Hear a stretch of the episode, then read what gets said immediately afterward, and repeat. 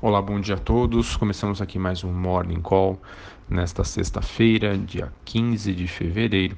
Eu sou Felipe Vilegas. Apesar da breve trégua na cautela dos últimos dias, segunda semana de fevereiro deve fechar em baixa para a maioria dos mercados acionários ao redor do mundo, com receio sobre a situação econômica dos países. Ao longo dessa semana, alguns indicadores apontaram que 2019 pode ser um ano de desaceleração do ritmo é, do crescimento da economia mundial. Hoje nós temos o S&P futuro caindo, as bolsas europeias oscilando entre altas e baixas, após o PPI chinês é, vir abaixo do esperado e acabar se somando aí aos dados fracos do varejo dos Estados Unidos que foram divulgados ontem. Esses sinais seriam bastante preocupantes sobre a situação atual da economia global. Enquanto as negociações comerciais entre Estados Unidos e China há uma expectativa que possam estar se aproximando aí de um fim, mas sem avanços ainda. Sobre os dados da China, é, isso acabou gerando aí um, um receio de uma deflação ao cair é mais do que o previsto, né, de 0,9 para 0,1 em janeiro, ante uma expectativa de que o indicador viesse em 0,3. E isso acabou, digamos aí, colocando uma pulguinha atrás da orelha dos investidores. Só para vocês terem uma ideia, na Ásia, a bolsa de Xangai fechou em queda de 1,37, Hong Kong caiu quase 2% e a bolsa japonesa caiu um pouco mais de 1. Na Europa, as ações oscilam entre altas e baixas. A alta até mais relevante aqui fica por conta da bolsa francesa CAC 40 com uma alta de 0,70. E os futuros norte-americanos apontam para um dia aí que comece no negativo.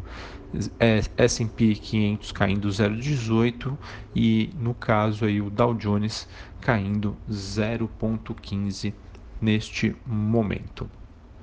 Bom, é, olhando aqui para a agenda do dia, agenda macroeconômica, às 8 horas da manhã nós temos o IGP-10, é, que seriam os dados de inflação calculados pela FGV.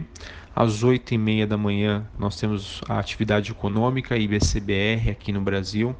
Esse é um índice que serve como um indicador de como deve ser o PIB, né? a gente chama ele de proxy. E nos Estados Unidos, às 11h30 da manhã, nós temos índice Empire States de manufatura, 12 h 15 produção industrial e às 13 horas o sentimento da Universidade de Michigan. Vejam, pessoal, que com essa debandada aí de indicadores ruins que a gente observou essa semana e nessa madrugada na China, vamos ficar de, olhos, de olho na, nesse dado de produção industrial dos Estados Unidos 12 h 15 pode, no caso aí, apesar de ser um indicador não tão relevante, mas pode até mexer com o mercado. Além disso, nós temos hoje ainda a divulgação dos balanços das empresas aqui no Brasil. Uzi Minas divulga os seus dados antes da abertura do mercado e a Alpargatas divulga hoje após fechamento do mercado. Não poderia esquecer, o Banco Central oferta até 10.330 contratos de swap cambial para rolagem de contratos de março a partir das 11h30 da manhã, mantendo seu padrão de atuação. Bom, falando aí sobre o noticiário macroeconômico, político, Ontem, detalhes sobre a Previdência fizeram com que a Bolsa superasse novamente os 98 mil pontos. No caso que animou o investidor, foi que o, o governo né, teria proposto uma idade mínima de 65 anos para homens e 62 anos para as mulheres, com uma transição de 12 anos. Esses são os números é, que vieram aí melhor do que o mercado havia especulado há alguns dias. Isso porque o Bolsonaro se mostrou é, favorável, o que ele gostaria que a idade de aposentadoria para homens fosse de 62 anos e para as mulheres de 57, e com um período de transição de 20 anos. Vejam que são números, é, entre aspas, né, como a gente pode dizer, piores, ou seja, fariam com que o governo tivesse uma economia que o mercado é, não estava aí, é, no caso, aguardando por isso. Então, como é, houve um consenso ali, digamos que Paulo Guedes ainda queria uma reforma mais dura, né, com 65 anos, tanto para homens quanto para mulheres, e uma transição de 10.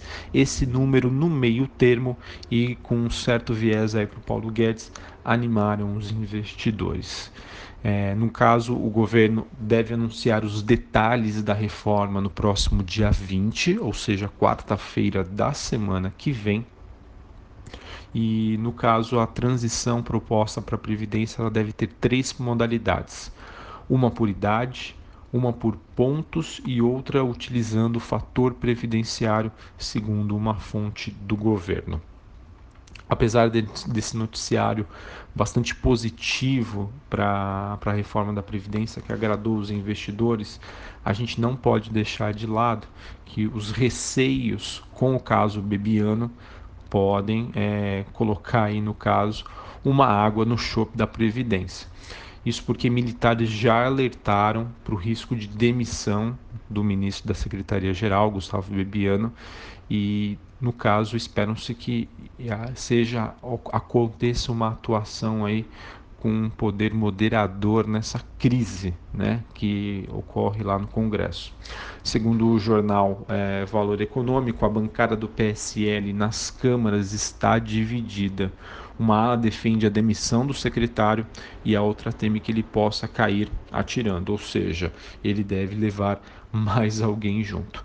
Segundo a Folha, além dos militares, Rodrigo Maia também protege Bebiano para conter a crise e que isso poderia ameaçar a reforma da Previdência. Então, não podemos deixar isso de lado.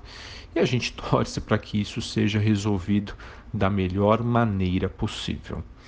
Bom, para finalizarmos aqui, falando sobre os destaques corporativos, tivemos a COSAN divulgando seus números referentes ao quarto trimestre de 2018, ela que teve um lucro líquido de 1,65 bilhões de reais, é, um avanço aí anual de 93%. E a COSAN disse que optou por não divulgar mais o seu guidance operacional até finalizar a OPA da Congás, ou seja, previsto para o início de março. Nós também tivemos a Grendene divulgando seu lucro líquido de 585 milhões de reais no ano passado, com isso representando uma queda de 11%. Receita subiu 3,6% e a Grendene, a Grendene também decidiu aí parar de divulgar seu guidance. Segundo a companhia, ela disse que essa prática deixou de agregar valor à companhia. Além disso, o noticiário segue bastante agitado para a Petrobras. De acordo com o valor, o governo deve leiloar quatro áreas da seção onerosa é, isso deve promover aí um encontro entre grandes empresas globais e o governo que acabam se intensificando. O governo então ofereceria Búzios, Itapu, Atapu e Sépia, que são operados hoje pela Petro. É, no caso, e utilizando-os aí em um só projeto. Além disso, a Petrobras é, sinalizou que deve provisionar cerca de 3,5 bilhões de reais a após um acordo com a ANP com o objetivo aí de, da unificação de campos. Bom, uh, nós também temos aí a Smiles, que divulgou seus números. É, ela que teve uma, uma alta na sua receita de quase 34% no quarto trimestre a empresa que é controlada aí pelo grupo de afiação Gol e apresentou aí o melhor desempenho desde que passou a ser listada em bolsa. Foi um resultado aí que surpreendeu bastante positivo e ela também que estima um crescimento é, para 2019. Bom, uh, além disso, uma notícia importante para quem está acompanhando aí a movimentação de Gafisa.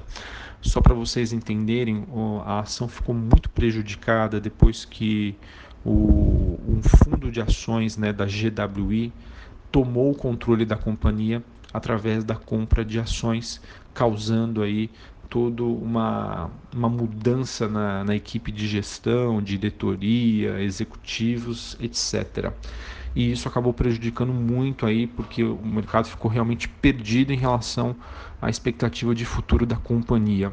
Porém, ontem, em uma reviravolta, a Gafisa acabou mudando de dono. E isso aconteceu após um grupo representado pela Planner se tornar aí o maior acionista da companhia com uma participação de 36% em um leilão forçado aí das ações que pertenciam à GWE.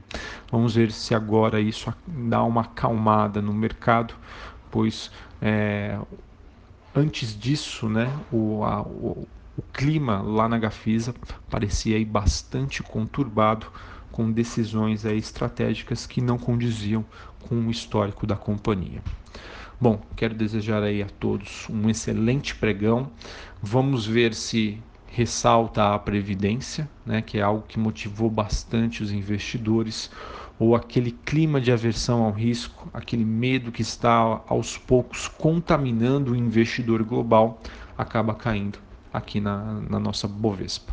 Um abraço a todos e até a próxima.